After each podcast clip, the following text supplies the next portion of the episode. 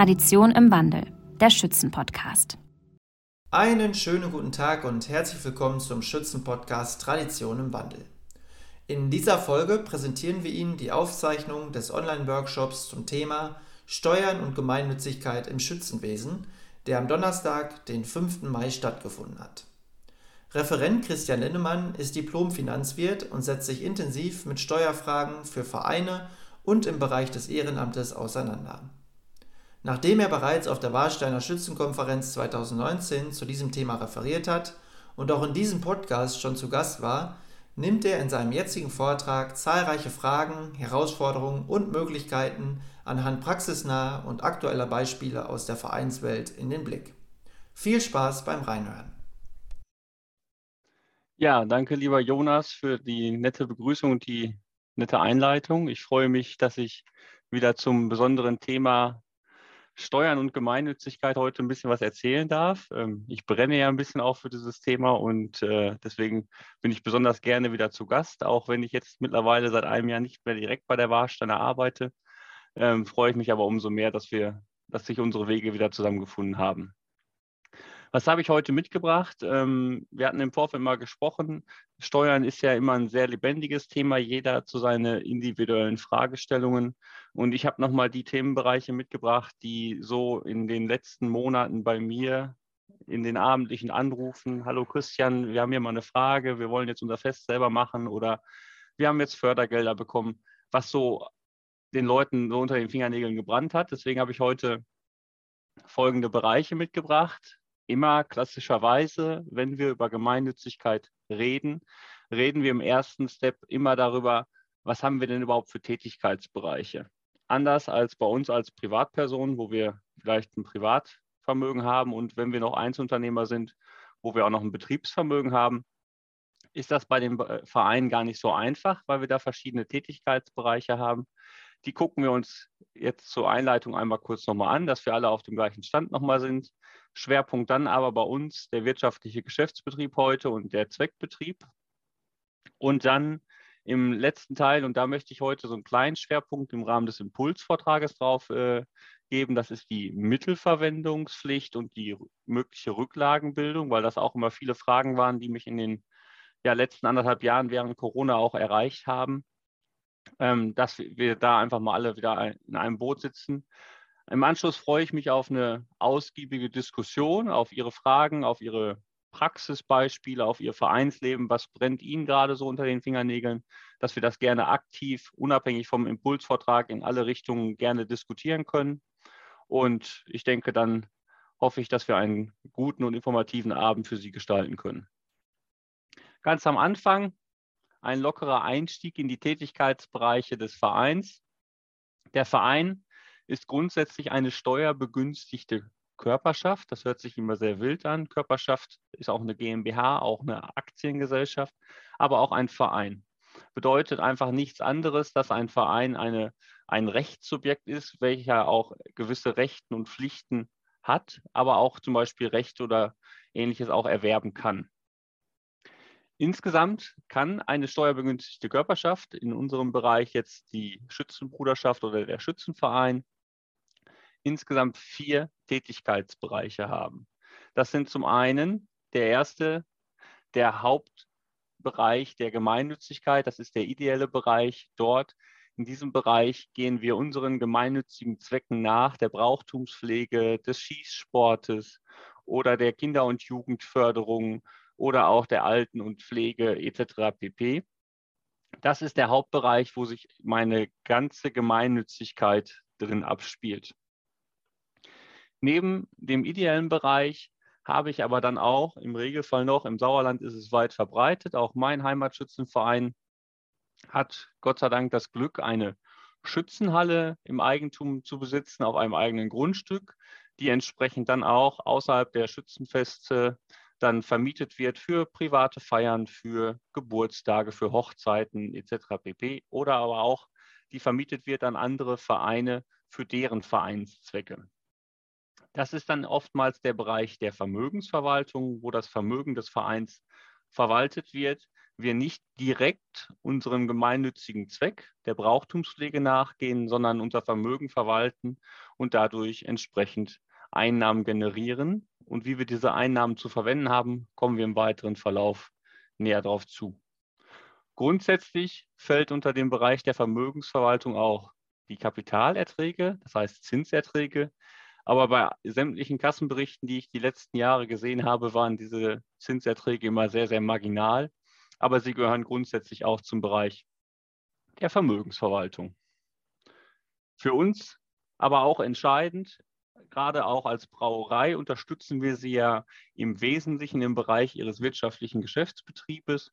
Das ist klassischerweise das Schützenfest, was sie durchführen, den Vereinsabend, den sie am Samstagabend feiern, den Schießsportabend etc. pp., wo Getränke oder auch Essen verkauft wird und wo sie entsprechend versuchen, Gewinne zu erwirtschaften, um den Verein finanziell auf gesunde Füße zu stellen. Das aber im weiteren Verlauf im Detail nochmal näher. Last but not least haben wir dann auch noch den Bereich des Zweckbetriebes. Und da möchte ich heute einmal nochmal besonders auf die Unterschiede zwischen wirtschaftlicher Geschäftsbetrieb und dem eigentlichen Zweckbetrieb eingehen. Was ist der große, wichtige Punkt, weshalb müssen wir in die verschiedenen Bereiche zwingend unterscheiden. Dahinter steht immer wieder das Steuerrecht. Der steuerbegünstigte Bereich, das heißt der Bereich, in dem Sie als Schützenverein, Schützenbruderschaft steuerfrei Einnahmen generieren, die nicht der Körperschaftssteuer, die nicht der Gewerbesteuer und die auch nicht der Umsatzsteuer unterliegen, das ist der ideelle Bereich. Das ist der eigentliche hauptoriginäre Bereich, in dem Sie von der Steuer als Grund, aufgrund Ihrer gemeinnützigen Tätigkeit befreit werden. Im Bereich der Vermögensverwaltung unterliegt das Ganze ebenfalls nicht der Körperschaftssteuer, weil sich es hier insoweit nicht um einen Gewerbebetrieb handelt, äh, der Gewerbesteuer, Entschuldigung. Aber dennoch kann, können sie im Bereich der Vermögensverwaltung zum Beispiel auch unter die umsatzsteuerlichen Pflichten fallen.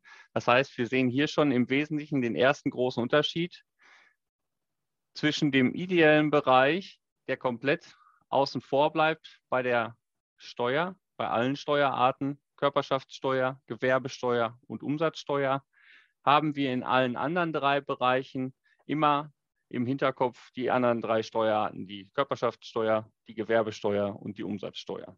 Das ist der wesentliche Unterschied, weshalb auch eine Unterscheidung, wohin gehören die Einnahmen, wohin gehören die Ausgaben, so immanent wichtig ist, um das Ganze am Ende auch steuerlich zutreffend zu würdigen. Wesentlicher Punkt für uns heute ist der Bereich des wirtschaftlichen Geschäftsbetriebes.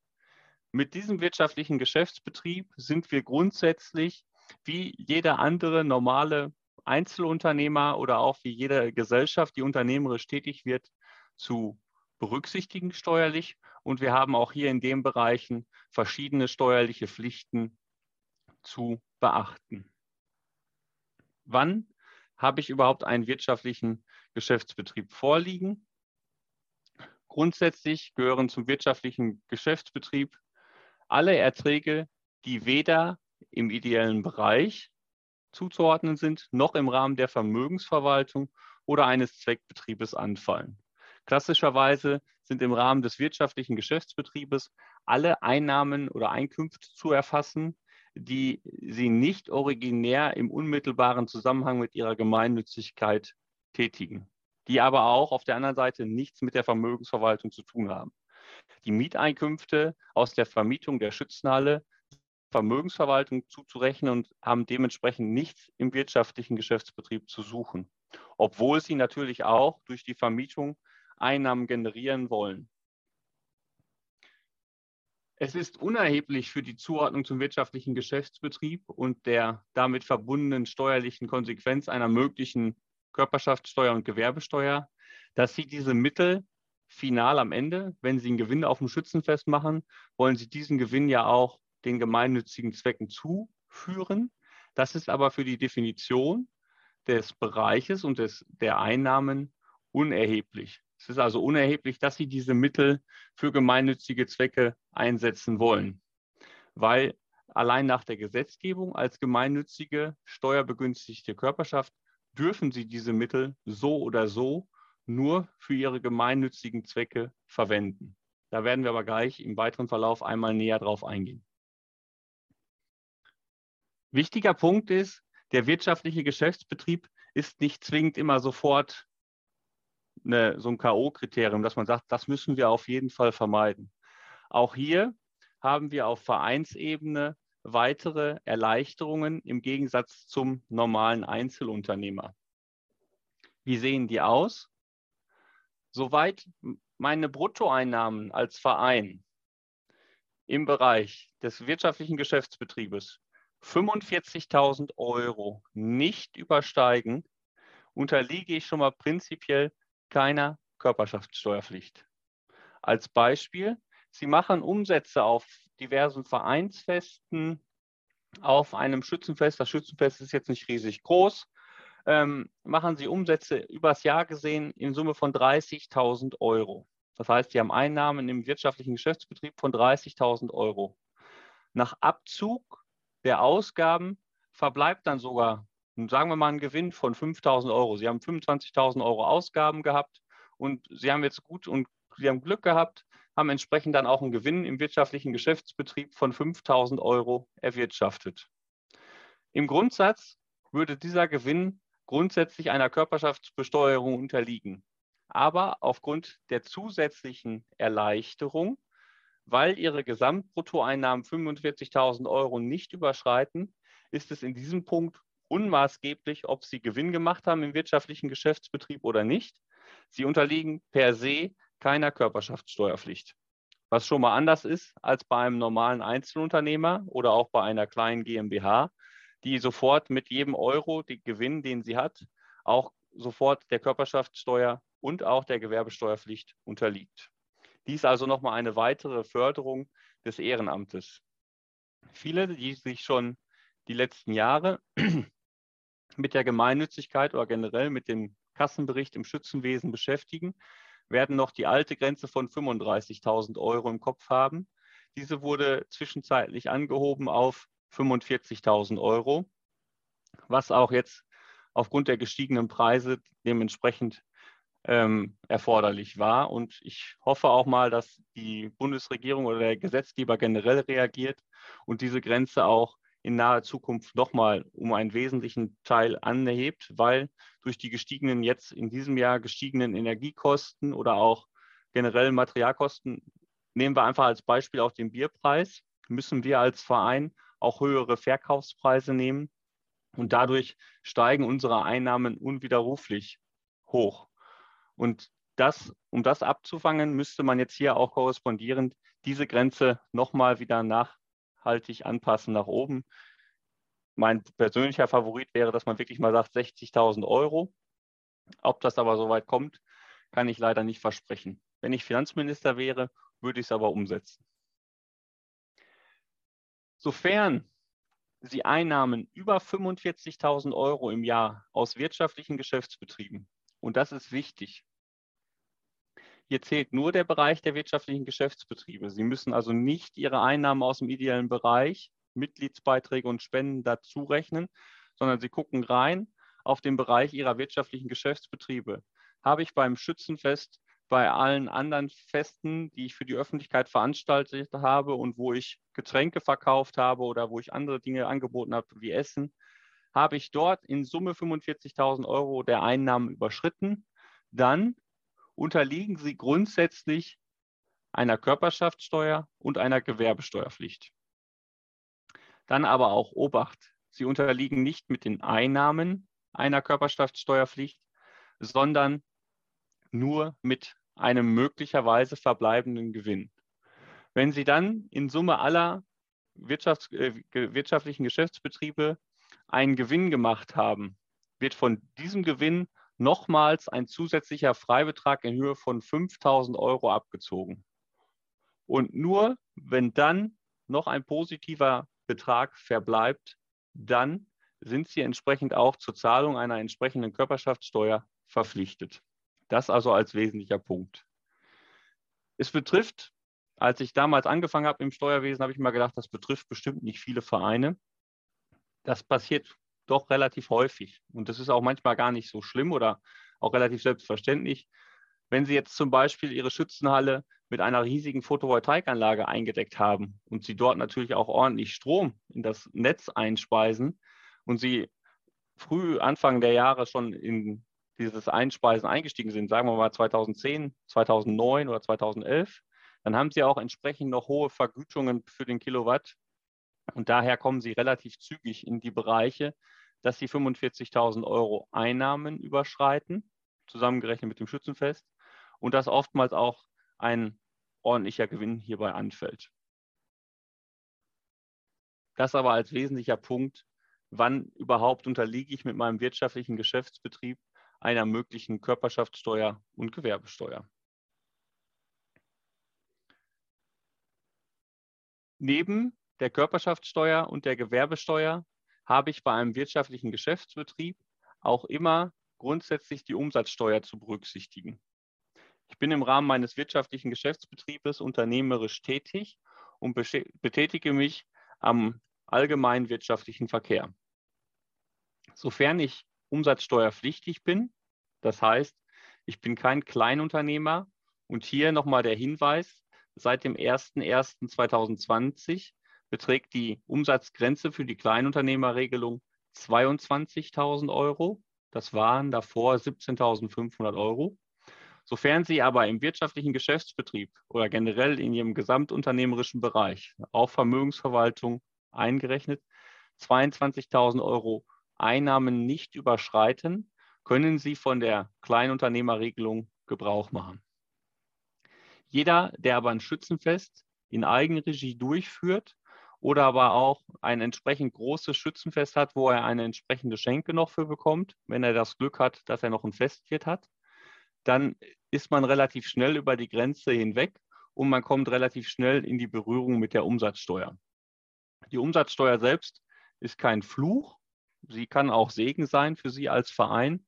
Sie müssen zwar aus Ihren Umsätzen im wirtschaftlichen Geschäftsbetrieb den Regelsteuersatz von 19 Prozent abführen, haben aber auf der Gegenseite im Rahmen ihrer Ausgaben auch ein entsprechendes Vorsteuerabzugsrecht.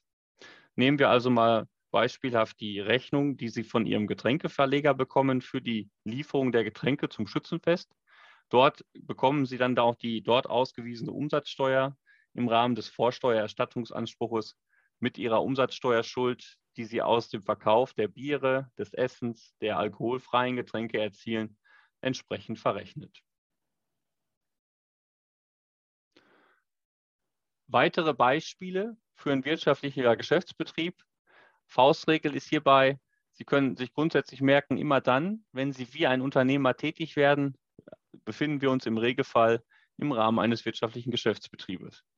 Das sind zum Beispiel auch die Veranstaltung von Basaren, Flohmärkten oder Straßenfesten, ein Vereinsheim oder eine Gastronomie, eine Kneipe, die im Rahmen der Schützenhalle selbst betrieben wird, generell der Verkauf von Speisen und Getränke, auch im Rahmen einer Versammlung der Verkauf von Sportartikeln hier bewusst mal drin gelassen im Rahmen der Präsentation, wenn Sie auch im Rahmen des Schießsportes aktiv sind und die Schießsportgruppe Ihrem Schützenverein, Ihrer Schützengesellschaft angegliedert ist, also keinen eigenständigen Verein darstellt. Die Vermietung von Sportanlagen oder Sportgeräten oder auch Schützenhallen an Nichtmitglieder, äh, von die Vermietung von Sportanlagen und Sportgeräten, nicht Schützenhallen an Nichtmitglieder. Wenn Sie jetzt zum Beispiel Ihren Schießstand auch an Nichtmitglieder, zum Beispiel am Wochenende, wenn Sie dort anbieten, dass ähm, es gibt ja auch so einzelne Kneipen, die im Hintergrund so eine kleine Vogelstange stehen haben, wo man dann auch als Stammtischgruppe oder Kegelclub sich entsprechend einmieten kann, dass man so ein kleines Vogelschießen machen kann. Das gibt es auch bei manchen Schützenvereinen. Auch solche Vermietung oder Durchführung von Veranstaltungen unterliegen grundsätzlich dem wirtschaftlichen Geschäftsbetrieb. Die Vermietung der Schützenhalle, nochmal gerade klargestellt, ist weiterhin im Bereich der Vermögensverwaltung, nicht im Rahmen des wirtschaftlichen Geschäftsbetriebes. Gut. Ansonsten gerne gleich im Nachgang können wir sonst noch mal auf den wirtschaftlichen Geschäftsbetrieb gerne eingehen. Abgrenzend vom allgemeinen wirtschaftlichen Geschäftsbetrieb möchten wir uns heute einmal kurz mit dem Zweckbetrieb beschäftigen, weil ganz häufig habe ich die Frage, was unterscheidet denn den Zweckbetrieb von einem wirtschaftlichen Geschäftsbetrieb? Und hier die grundsätzlich erste Aussage ist, ein Zweckbetrieb ist nichts anderes als ein wirtschaftlicher Geschäftsbetrieb. Der einzige Unterschied ist, dass ein Zweckbetrieb, anders als ein wirtschaftlicher Geschäftsbetrieb, nicht von der Steuerbegünstigung ausgeschlossen ist. Was heißt das? Ein Zweckbetrieb ist grundsätzlich von der Körperschaftssteuer befreit. Das heißt, auch wenn Sie Gewinne im Rahmen eines Zweckbetriebes erzielen, sind diese nicht körperschaftssteuerpflichtig. Und ebenso parallel dazu auch nicht gewerbesteuerpflichtig. Einzig und alleine im Rahmen des Zweckbetriebes fällt an die Umsatzsteuer. Und für Umsätze im Rahmen eines Zweckbetriebes, die Sie erzielen, gilt grundsätzlich hier gilt der ermäßigte Steuersatz von zurzeit 7 Prozent. Wir hatten Ende 2020 ja mal kurz den Ausflug, dass wir auf 5 Prozent runtergegangen sind. Aber in diesen Bereichen gilt grundsätzlich der ermäßigte Steuersatz von 7 Prozent. Was ist denn ein klassischer Zweckbetrieb im Rahmen eines, eines Schützenvereins zum Beispiel? Voraussetzung ist, dass dieser Betrieb dazu betrieben wird, um den eigentlichen originären Zweck, der, der, die Gemeinnützigkeit, die Brauchtumspflege, die Pflege der Heimat, die Kinder- und Jugendförderung zu erreichen. Was kann das zum Beispiel sein? Die Vermietung von Sportanlagen zum Beispiel an Vereinsmitglieder. Wenn Sie jetzt Ihren Schießstand an Vereinsmitglieder vermieten oder überlassen, dann sind das Einkünfte, die Sie erzielen zur Förderung des Schießsportes, aber an Mitglieder, das heißt zur Förderung Ihrer Mitglieder im Bereich des Schießsportes. Und hier ein wesentlicher Punkt, das war auch ein so ein Punkt, wo sehr, sehr viele Vereine nach der Schützenkonferenz 2019 auf mich zugekommen sind und gesagt haben, aber wie ist das denn? Wenn ich also meinen Schießstand an ein Mitglied vermiete, ist das anders zu definieren als die Vermietung an ein Nichtmitglied? Ja. Ganz klares Ja. Und dementsprechend ist dieser Bereich immer dem Zweckbetrieb zuzuordnen. Wenn Sie Vereinszeitschriften verkaufen, wo Sie zum Beispiel über, Vereins, über das Vereinsleben an sich informieren, und in diesen Vereinszeitschriften ist keine Werbung, dann ist auch der Verkauf dieser Vereinszeitschriften ein Zweckbetrieb, weil sie hierdurch den Zweck verfolgen, über ihre gemeinnützige Arbeit zu informieren, entsprechend auch dort die Mitglieder mitzunehmen und auch eventuelle Neumitglieder zu generieren. Wenn Sie eine Jubiläumschronik auflegen, anlässlich eines Vereinsjubiläums, und dort ist auf der ersten Titelseite nur oder auf der ersten, auf der Innenbuchseite ist einmal ein großer Sponsor namens Warsteiner vielleicht abgedruckt, weil die sich im Wesentlichen an der Chronik beteiligt haben. Aber sonst wird nur über die Geschichte des Vereins und über die Errungenschaften der letzten Jahrhunderte berichtet. Dann ist auch der Verkauf einer solchen Chronik dem ideellen, äh, dem ideellen Zweckbetrieb, also dem steuerbegünstigten Zweckbetrieb zuzurechnen. Wenn Ihre Chronik ich sage mal so ein bisschen überspitzt formuliert, aber vor Werbung, also jede zweite Seite, die Sie blättern, ist äh, wieder ein anderer Unternehmer, der Werbung macht, dann ist das entsprechend eher ein Heft mit werblichem Charakter und dann wieder dem wirtschaftlichen Geschäftsbetrieb zuzuordnen. Ich möchte hier den Punkt ohne Werbung deswegen so ein bisschen hervorheben, wenn eine Werbeanzeige drin ist, weil ein oder die Sparkassen vor Ort sind ja zum Beispiel auch klassischerweise so, sich generös gezeigt haben und den Druck zum Beispiel mitfinanziert haben und sie dann ein Dankeschön auf die erste Seite drucken für die Unterstützung, dann hat das nichts mit Werbung zu tun und dementsprechend würden dann solche Einnahmen aus dem Verkauf einer Chronik auch dem Zweckbetrieb zugeordnet werden und nicht dem wirtschaftlichen Geschäftsbetrieb. Bei all der Tätigkeit, die Sie im Rahmen des ideellen Bereiches im Rahmen der Vermögensverwaltung, im Rahmen des wirtschaftlichen Geschäftsbetriebes oder auch im Rahmen eines Zweckbetriebes betreiben, gilt aber immer eine sogenannte Mittelverwendungspflicht. Und dort ist ganz klar geregelt im Paragraphen 55 Absatz 1 der Abgabenordnung, ein Verein hat alle ihm zur Verfügung stehenden Mittel für die satzungsgemäßen Zwecke einzusetzen. Das heißt, sofern Sie Gewinne im Rahmen eines wirtschaftlichen Geschäftsbetriebes erzielen, sind diese immer auch im Rahmen der Gemeinnützigkeit entsprechend zu verwenden. Hier kommt dann oft die Aussage, Herr Lindemann, dann darf ich ja gar keine Getränkerechnung bezahlen, weil das sind ja Ausgaben, die stehen ja nicht mit meiner Gemeinnützigkeit zusammen. Hier geht es wirklich am Ende nur um den Gewinn, der verbleibt. Das heißt, wenn Sie Überschüsse generieren, dürfen Sie diese Überschüsse natürlich nutzen, um Verluste in anderen Bereichen erstmal auszugleichen. Aber ein am Ende des Jahres verbleibender Liquiditätsüberschuss, sei es aus Spenden, sei es aus Gewinnen, muss immer auf Dauer den satzungsgemäßen Zwecken zugeführt werden.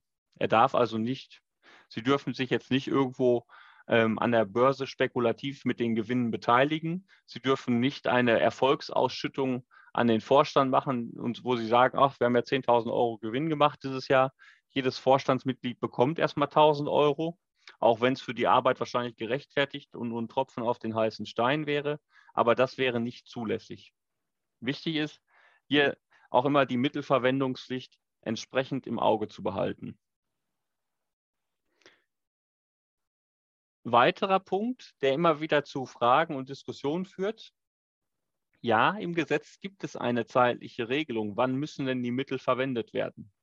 Hier ist ganz klar geregelt, Vereine müssen alle zufließenden Mittel zeitnah, und zeitnah bedeutet bis zum Ende des zweiten folgenden Jahres für die satzungsmäßigen Zwecke verwenden. Es gibt ja Vereine, die in der glorreichen Situation sind, kenne ich auch viele, die jedes Jahr wirklich im Kassenbericht dann immer wieder ein dickes Plus steht, ein dickes Plus und der Kontostand steigt und steigt und steigt. Und diese Vereine haben in der Regel, im Regelfall auch in den letzten Jahren dann öfters mal vom Finanzamt ein Anschreiben bekommen, wo gefragt worden ist, wie setzt ihr denn die Mittel ein? Fließen die denn tatsächlich irgendwann in euren satzungsgemäßen Zweck? Es ist also jetzt nicht Sinn und Zweck, einer steuerbegünstigten Körperschaft ein Vermögen bis ins Ultimo aufzubauen, sondern hier gibt es grundsätzlich auch eine gesetzliche Mittelverwendungspflicht. Diese Mittelverwendungspflicht gilt aber nur für Vereine, die jährliche Einnahmen über 45.000 Euro erzielen. Oftmals sind es aber die kleinen Vereine, die mich anrufen und sagen, oh ja, ich muss das Geld ja ausgeben, ich muss das Geld ja ausgeben, ich muss das Geld ja ausgeben. Nein, das betrifft nur Vereine, die grundsätzlich jährliche Einnahmen über 45.000 Euro haben. Und hier der wesentliche Unterschied von der 45.000 Euro Grenze eben. Hier sind alle Einnahmen, das heißt alle Einnahmen aus allen Bereichen zu berücksichtigen, während bei der Prüfung der Körperschaftssteuerpflicht im wirtschaftlichen Geschäftsbetrieb entsprechend dann auch nur die Einnahmen aus dem wirtschaftlichen Geschäftsbetrieb berücksichtigt werden müssen. Das ist also ganz wichtig. Sofern Ihr Verein Einnahmen über 45.000 Euro im Jahr erzielt, unterliegt er grundsätzlich einer zeitnahen Mittelverwendungspflicht. Das heißt, wenn Sie Überschüsse erzielen, müssen diese auch innerhalb der nächsten zwei Jahre für satzungsgemäße Zwecke ausgegeben werden. Aber auch hier gibt es noch weitere Vereinfachungen. Zum Beispiel, wenn Sie eine Zuwendung aus einer Erbschaft bekommen. Manchmal ist man ja als Verein in der glücklichen Lage. Der örtliche Kapellenverein bei uns, bei mir im Heimatdorf, hat vor etlichen Jahren auch die, ja, das Glück gehabt, dass einfach eine Dame verstorben ist, die keine eigenen Nachkommen hatte und dem Verein sehr, sehr viel Vermögen vermacht hatte. Und da im Rahmen einer Erbschaft kann es ja relativ schnell dazu kommen, dass doch eine größere Summe dem Verein zugewendet wird. Und hier hat natürlich auch der Gesetzgeber reagiert und hat gesagt, wenn der Erblasser keine Verwendung vorgegeben hat. Das heißt, er nicht gesagt hat, ihr müsst das Geld da und dafür verwenden, zum Beispiel, dass die Schützenhalle neu angestrichen wird, dann seid ihr raus aus dieser zeitnahen Mittelverwendungspflicht. Hat er aber eine Verwendung vorgegeben, dann sind diese Mittel auch entsprechend zeitnah für diese Verwendung zu nutzen. Wenn Sie als Verein einen Spendenaufruf machen oder Sie generell Zuwendungen erhalten, die ausdrücklich, das heißt, wo der Spender sagt, ich spende dir 500 Euro, einfach, dass du ein bisschen Vermögen aufbaust, dass du ein bisschen Rückhalt hast. Ich weiß, die Energiekosten steigen, die Unterhaltung der Schützenhalle wird immer teurer. Bau bitte Vermögen auf. Wenn das ausdrücklich dokumentiert ist, und das ist in der Praxis immer ein bisschen schwierig, ich müsste ja wirklich so ein bisschen das schriftlich niederfassen, dann sind auch diese Spenden nicht zwingend innerhalb der nächsten zwei Jahre für satzungsgemäße Zwecke auszugeben. Ebenfalls damit korrespondierend, die beiden Punkte 2 und 3 korrespondieren, ist es, wenn Sie einen Spendenaufruf machen, wo Sie sagen, so, wir müssen unser Vermögen mal ein bisschen aufstocken, einfach um auch für die Zukunft ein bisschen gefestigter zu sein für drohende Erhaltungsmaßnahmen an der Schützenhalle, die kommen können. Dann sind auch diese Spenden grundsätzlich von dieser zeitnahen Mittelverwendungspflicht ausgenommen. Ebenso Sachzuwendungen, das kommt in der Praxis aber, also zumindest im Sauerland relativ selten vor, die ihrer Natur nach zum Vermögen gehören. Wenn Sie jetzt zum Beispiel ein Mietwohngrundstück zugewendet bekommen. Ein älterer Herr ist noch ein Eigentümer eines Fünffamilienhauses in, in ihrer Ortschaft, wo sie wohnen. Das ist gut vermietet. Er hat keine Nachkommen und sagt, ach hier, ich möchte mich nicht mehr um dieses äh, Haus kümmern. Ich übertrage es dir als Verein dann ist grundsätzlich der Zugang des Mietwohngrundstückes, die Immobilienpreise sind aktuell hoch, schnell bei 500 bis 700.000 Euro. Wenn man jetzt die Mittelverwendungspflicht sehen würde, müssten Sie ja diese 500, 700.000 Euro, die Sie ja in Cash, also in Geldmitteln gar nicht auf dem Konto liegen haben, müssten Sie die ja wieder ausgeben. Das kann auch nicht Sinn und Zweck dieser Zuwendung sein und dementsprechend hat hier auch der Gesetzgeber gesagt, wenn Sie als Verein eine Sache zugewendet bekommen, dann müssen Sie den Wert dieser Sache nicht innerhalb von zwei Jahren wieder reinvestieren in satzungsgemäße Zwecke, sondern diese Zuwendungen sind auch aus dieser zeitnahen Mittelverwendungspflicht ausgenommen. Manchmal ist es dann aber auch so, dass ich doch wirklich Mittel zugewendet bekommen habe, dass ich Überschüsse im Rahmen des wirtschaftlichen Geschäftsbetriebes gemacht habe. Das Schützenfest ist sehr gut gelaufen. Grundsätzlich meine alle Vereinsveranstaltungen sind gut gelaufen und ich baue entsprechend einen Gewinn auf übers Jahr über 10.000 oder 15.000 Euro, was ja auch mal vorkommen kann. Dann haben wir aber auch steuerlich immer noch die Möglichkeit sogenannter Rücklagen. Und die möchte ich Ihnen heute einmal noch abschließend vorstellen, um dort auch noch mal ein bisschen die Brisanz aus dem Thema der zeitnahen Mittelverwendung zu nehmen. Mit dem Ehrenamtsstärkungsgesetz, das ist jetzt mittlerweile nächstes Jahr zehn Jahre alt, wurden diese, wurde diese Rücklagenbildung Gott sei Dank gesetzlich geregelt. Das war vorher immer so ein Wust an Verwaltungsvorschriften. Es war nie ein, eindeutig geregelt, was man machen durfte und was nicht. Und hier hat der Gesetzgeber agiert, schon vor zehn Jahren fast, und hat das Ganze einfach mal in Paragraphen 62 der Abgabenordnung niedergeschrieben. Und hier gibt es verschiedene Möglichkeiten. Ich kann einmal eine zweckgebundene Rücklage bilden. Was das ist, gucken wir uns jetzt gleich näher an. Ich kann eine Wiederbeschaffungsrücklage bilden und ich kann auch eine sogenannte freie Rücklage bilden. Und im Zusammenspiel dieser drei Rücklagen sind Sie in der Lage, auch sehr, sehr große Teile Ihres Vermögens, was Sie übers Jahr erwirtschaftet haben, auch entsprechend anzusparen oder auch zurückzulegen. Was verbirgt sich hinter einer zweckgebundenen Rücklage? Voraussetzung für eine zweckgebundene Rücklage ist, dass zum Beispiel ohne die Rücklage die satzungsmäßigen gemeinnützigen Zwecke, unter anderem Förderung des Schießsportes, das ist so ein Paradebeispiel im Schützenwesen, nicht erreicht werden können. Zum Beispiel ein Schießsportverein braucht einen Schießstand oder Sie als Schützenverein brauchen auch eine Vogelstange, um dem Schützenwesen nachzugehen. Das ist also auch immer für mich ein klassisches Beispiel, die Vogelstange. Immense Kosten. Wenn ich überlege, wir diskutieren gerade bei uns im heimischen Verein auch darüber, bleibt die Vogelstange da, wo sie ist? Wird sie an die Schützenhalle gebaut? Kriegen wir da überhaupt eine neue Genehmigung für? Wie hoch sind die Kosten? Da sind wir auch schnell in einer größeren Summe, die man auch über mehrere Jahre erstmal ansparen muss. Und wenn ich so einen Zweck verfolge, also ich möchte ein, eine Anlage errichten oder anschaffen, damit ich meinen satzungsgemäßen Zwecken entsprechend nachkommen kann. Ich möchte ein großes Campingzelt kaufen, um entsprechend meine Jugendfreizeiten, die ich über den Sommer als Verein auch durchführe, entsprechend besser durchführen zu können. Auch das sind zweckgebundene Rücklagen. Solche Rücklagen sind möglich und Sie müssen einfach gegenüber dem Finanzamt dann dokumentieren, wir haben vor, das und das Projekt umzusetzen. Das und das Projekt steht in dem Zusammenhang mit unseren satzungsgemäßen Zwecken und Kostenpunkt für dieses Objekt oder für diese, für diese Anschaffung sind Summe X, sagen wir mal 20.000 Euro.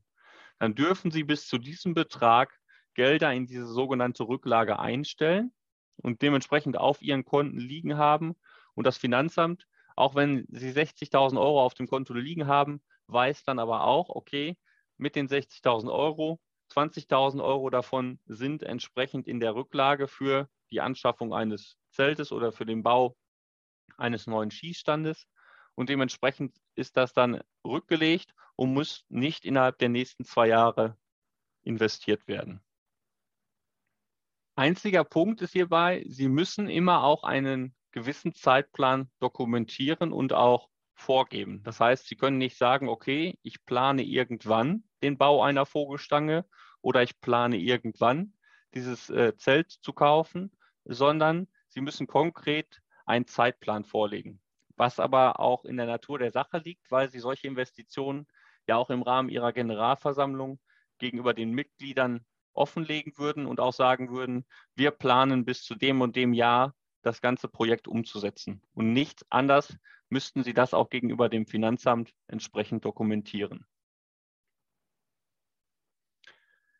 Diese Rücklage kann mit Mitteln aus allen Bereichen gebildet werden. Da können Sie Spenden für nehmen, da können Sie Gewinne aus dem wirtschaftlichen Geschäftsbetrieb für nehmen, da können Sie Überschüsse aus der Vermögensverwaltung, aus der Vermietung entsprechend nehmen, da können Sie auch Gewinne aus einem Zweckbetrieb für nehmen.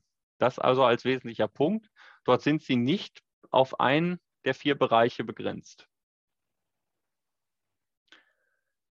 Neben der zweckgebundenen Rücklage oder der sogenannten Projektrücklage haben wir dann auch noch die Rücklage für Wiederbeschaffung. Und hierbei zum Beispiel für beabsichtigte Wiederbeschaffung von Wirtschaftsgütern, die zur Verwirklichung des Satzungszwecks erforderlich sind, darf eine Rücklage gebildet werden.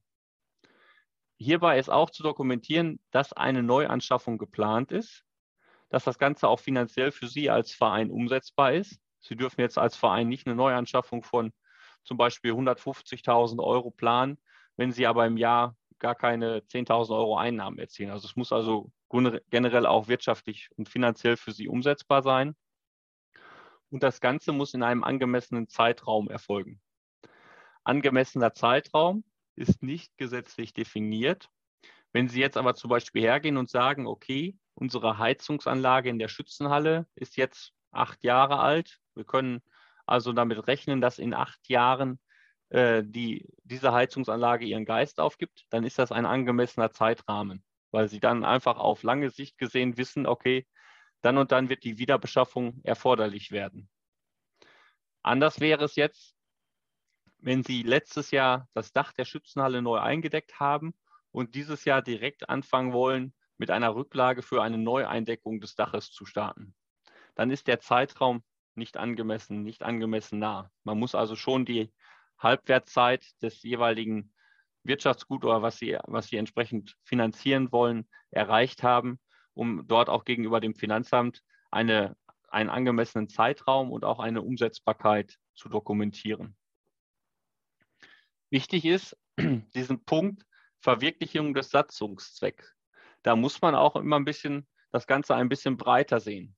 Natürlich dient eine mögliche Heizungsanlage innerhalb der Schützenhalle nicht nur dem Satzungszweck, das heißt Förderung des Schützenwesens und des Brauchtums oder der Kinder- und Jugendfreizeit, sondern natürlich wird diese Heizung auch im Rahmen der Vermietung genutzt, wenn Sie entsprechend die Halle an fremde Dritte vermieten oder wenn Sie auch das Schützenfest, den wirtschaftlichen Geschäftsbetrieb durchführen. Im Regelfall ist es im Sommer warm, aber manchmal muss man ja auch nochmal die Heizung anwerfen, wenn man im April oder vielleicht Anfang Mai feiert. Und dementsprechend ist das aber dennoch im Zusammenhang mit Ihrem Satzungszweck.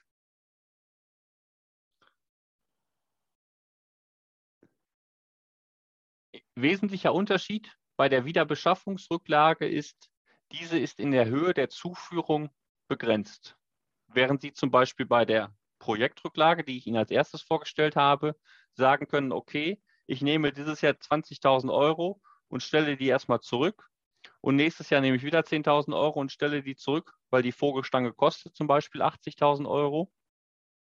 Müssen Sie bei der Wiederbeschaffungsrücklage darauf achten, dass diese jährlich nur in der Höhe erhöht werden darf, wie auch das zukünftige Wirtschaftsgut, was Sie anschaffen wollen, abgeschrieben würde. Das heißt, wie ist die Nutzungsdauer des jeweiligen Wirtschaftsgutes? Beispielhaft, Sie kaufen einen Vereinsbully. Jetzt im, bei den Sportvereinen gibt es das relativ häufig. Die Sportvereine haben oft solche Achtsitzer oder Neunsitzer Bullies, mit denen sie die Jugendmannschaften am Wochenende von A nach B transportieren zu den Auswärtsspielen. Und so ein Bulli hat eine durchschnittliche Nutzungsdauer von fünf bis sechs Jahren, steuerlich gesehen. Jetzt kostet der Bulli 60.000 Euro. Dann dürfen Sie nicht in einem Jahr 60.000 Euro in diese Wiederbeschaffungsrücklage einstellen, sondern Sie dürfen das Ganze nur jedes Jahr mit 10.000 Euro, dem wirtschaftlichen Verschleiß, den ein möglicher neuer Bulli jedes Jahr hätte, entsprechend in Ihre Wiederbeschaffungsrücklage einstellen. Das als wesentlicher Punkt. Das ist im Schützenwesen, also ich kenne das ganz häufig mit Heizungen, weil Heizungen sind ja auch immer ein sehr, sehr, mittlerweile ein sehr, sehr teures Thema.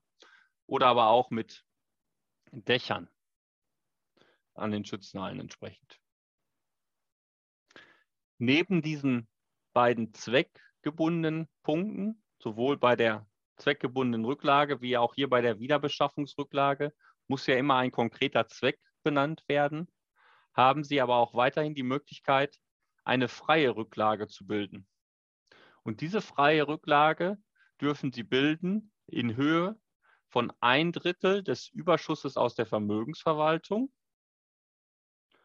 zuzüglich 10 Prozent der Gewinne aus einem wirtschaftlichen Geschäftsbetrieb, einem Zweckbetrieb und 10 Prozent der Bruttoeinnahmen aus dem ideellen Bereich.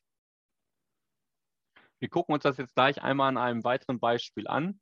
Wir werden Ihnen auch die Präsentation im Nachgang zu diesem virtuellen Workshop zukommen lassen. Wenn die Summe dieser drei Punkte insgesamt die zur Verfügung stehenden Mittel aber übersteigt, das heißt, die haben gar nicht so am Ende gar nicht so einen hohen Gewinn am äh, Ende des Jahres stehen, wie Sie ausgerechnet haben, wenn Sie die einzelnen Bereiche rechnen, dann ist das natürlich maximal auf die Höhe des Gewinns, den Sie über das ganze Jahr gesehen erzielt haben, begrenzt. Gucken wir uns das aber näher noch mal einmal an. Wir haben in unserem Beispielsfall einen ideellen Bereich, in dem wir Einnahmen erzielt haben von 15.000 Euro, Einnahmen aus Mitgliedsbeiträgen, aus Spenden. Damit zusammenhängt haben wir aber auch Ausgaben, Ausgaben für Ehrungen, Ausgaben für ein Mitgliederverwaltungsprogramm, Ausgaben für eine Homepage, die entsprechend nur die vereins- und satzungsgemäßen Zwecke darstellt, Ausgaben an einen zum Beispiel Dachverband. Hier in dem Bereich haben wir aber einen Überschuss erwirtschaftet, in diesem Beispielsfall in Höhe von 11.000 Euro im Rahmen des ideellen Bereiches. Daneben haben wir den Bereich der Vermögensverwaltung. Wir haben unsere Schützenhalle vermietet für 14.000 Euro im Jahr, also haben 14.000 Euro Mieteinnahmen erzielt. Ausgaben im Zusammenhang mit unserer Vermietung, Nebenkosten, Abschreibung der Schützenhalle anteilig, Investitionen, Schäden etc. pp. waren 10.680, sodass wir einen Überschuss aus der Vermietung haben von 3.320. Und dieser Verein hat auch noch Glück. Der hat noch Einnahmen aus Zinsen von 150 Euro. Damit im Zusammenhang stehen noch Kontoführungsgebühren von 20 Euro, sodass er aus dem Bereich Zinsen auch nochmal einen kleinen Überschuss macht von 130 Euro. Im Rahmen des Zweckbetriebes haben wir einen Zweckbetrieb, der Gewinn erwirtschaftet hat in Höhe von 2000 Euro und einen zweiten Zweckbetrieb, wo wir entsprechend unter dem Einkaufspreis die Sachen zum Beispiel an Mitglieder weiterverkauft haben, haben wir auch einen entsprechenden Verlust generiert, sodass im Summe aus dem Bereich der Zweckbetriebe ein Überschuss kommt von 1000 Euro. Im Rahmen des wirtschaftlichen Geschäftsbetriebes, wir hatten ein schöne, eine schöne Bierprobe mit Buschaufsätzen. Dort haben wir richtig Gewinn gemacht, 2000 Euro. Aber unser Schützenfest war entsprechend verlustig. Dort mussten wir halt entsprechend 4000 Euro Verlust hinnehmen, sodass wir in Summe aus den wirtschaftlichen Geschäftsbetrieben übers Jahr gesehen einen Verlust von 2000 Euro gemacht haben. Wie würde sich in diesem Beispielsfall eine mögliche freie Rücklage berechnen? Wir dürfen in eine freie Rücklage einstellen, ein Drittel des Überschusses aus der Vermögensverwaltung. Wir erinnern uns, wir haben 3.320 Euro Gewinn gemacht aus der Vermietung der Schützenhalle und 130 Euro haben wir Gewinn gemacht aus Zinsen.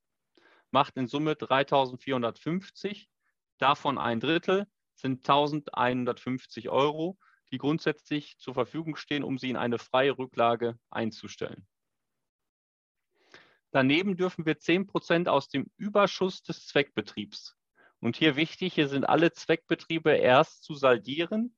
Und nur wenn dann ein Überschuss verbleibt, dürfen Sie davon 10 Prozent in die freie Rücklage einstellen. Das wären in diesem Beispielsfall 100 Euro.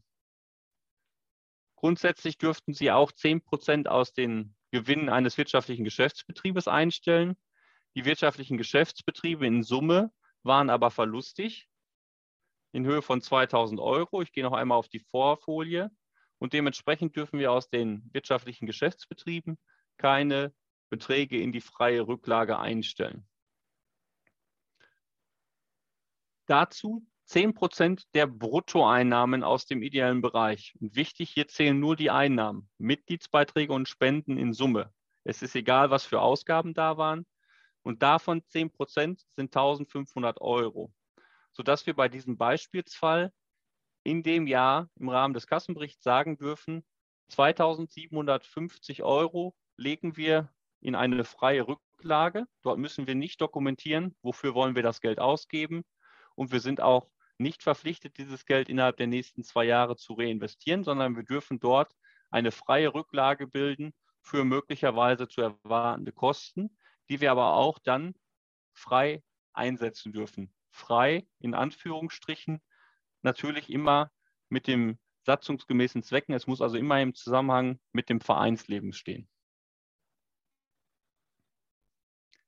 Insgesamt müssen wir alle Rücklagen im Rahmen eines besonderen Verzeichnisses in unserem Kassenbericht ausweisen. Das heißt, wir müssen im Kassenbericht eine Anlage haben, die wir beim, die wir beim Finanzamt einreichen, woraus das Finanzamt erkennen kann, okay, der Verein hat eine Projektrücklage, 10.000 Euro für die, den Bau einer neuen Vogelstange oder für die Anschaffung eines Zeltes. Der Verein hat noch eine Wiederbeschaffungsrücklage für den, für den Ersatz einer Heizungsanlage in Höhe von 8.000 Euro und eine freie Rücklage in Höhe von 2.750 Euro. Das muss einfach in einer Übersicht extra zum Kassenbericht angefügt werden bei der Finanzverwaltung. Es empfiehlt sich aber auch, dieses im Rahmen des Kassenberichtes auf der Generalversammlung transparent zu machen und entsprechend auch die Mitglieder dort mit ins Boot zu nehmen.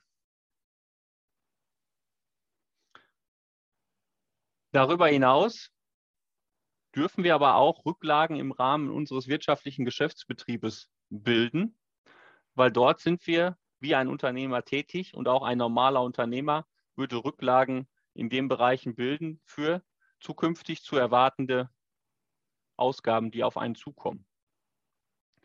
Das heißt, auch hier müssen wir entsprechend dokumentieren, wofür bilden wir die Rücklage. Neubau oder Ersatzanschaffungen, zum Beispiel Sie als Verein haben einen eigenen Ausschankwagen oder einen eigenen Kühl, Kühlanhänger, den Sie auch an Mitglieder vermieten, aber den Sie oft auch für Ihre eigenen Feste entsprechend einsetzen. Das wäre eine Rücklage im Rahmen des wirtschaftlichen Geschäftsbetriebes, die Sie auch jederzeit bilden dürfen. Und hiermit möchte ich einfach viel Druck auch nehmen aus dem Kassenbereich, weil Sie natürlich auch Mittel zurückstellen dürfen, um ihren wirtschaftlichen Geschäftsbetrieb am Laufen zu halten. Das heißt, damit sie auch zukünftig ein Schützenfest feiern können oder Vereinsfeste veranstalten können, wo sie wiederum Gewinne erwirtschaften, die sie dann am Ende für die satzungsgemäßen Zwecke einsetzen. Aber durch diese Rücklagenbildung im Rahmen des wirtschaftlichen Geschäftsbetriebes, die sie entsprechend nur dokumentieren müssen, haben sie aber auch die Möglichkeit zu sagen, okay, ich habe dieses Jahr Gewinn gemacht auf dem Schützenfest von 5000 Euro ich lege die 5000 Euro an die Seite, weil ich weiß, ich muss meine, meinen Thekenbereich in den nächsten drei, vier Jahren entsprechend erneuern und dementsprechend stelle ich diesen Betrag zurück, weil ich die entsprechende Investition plane.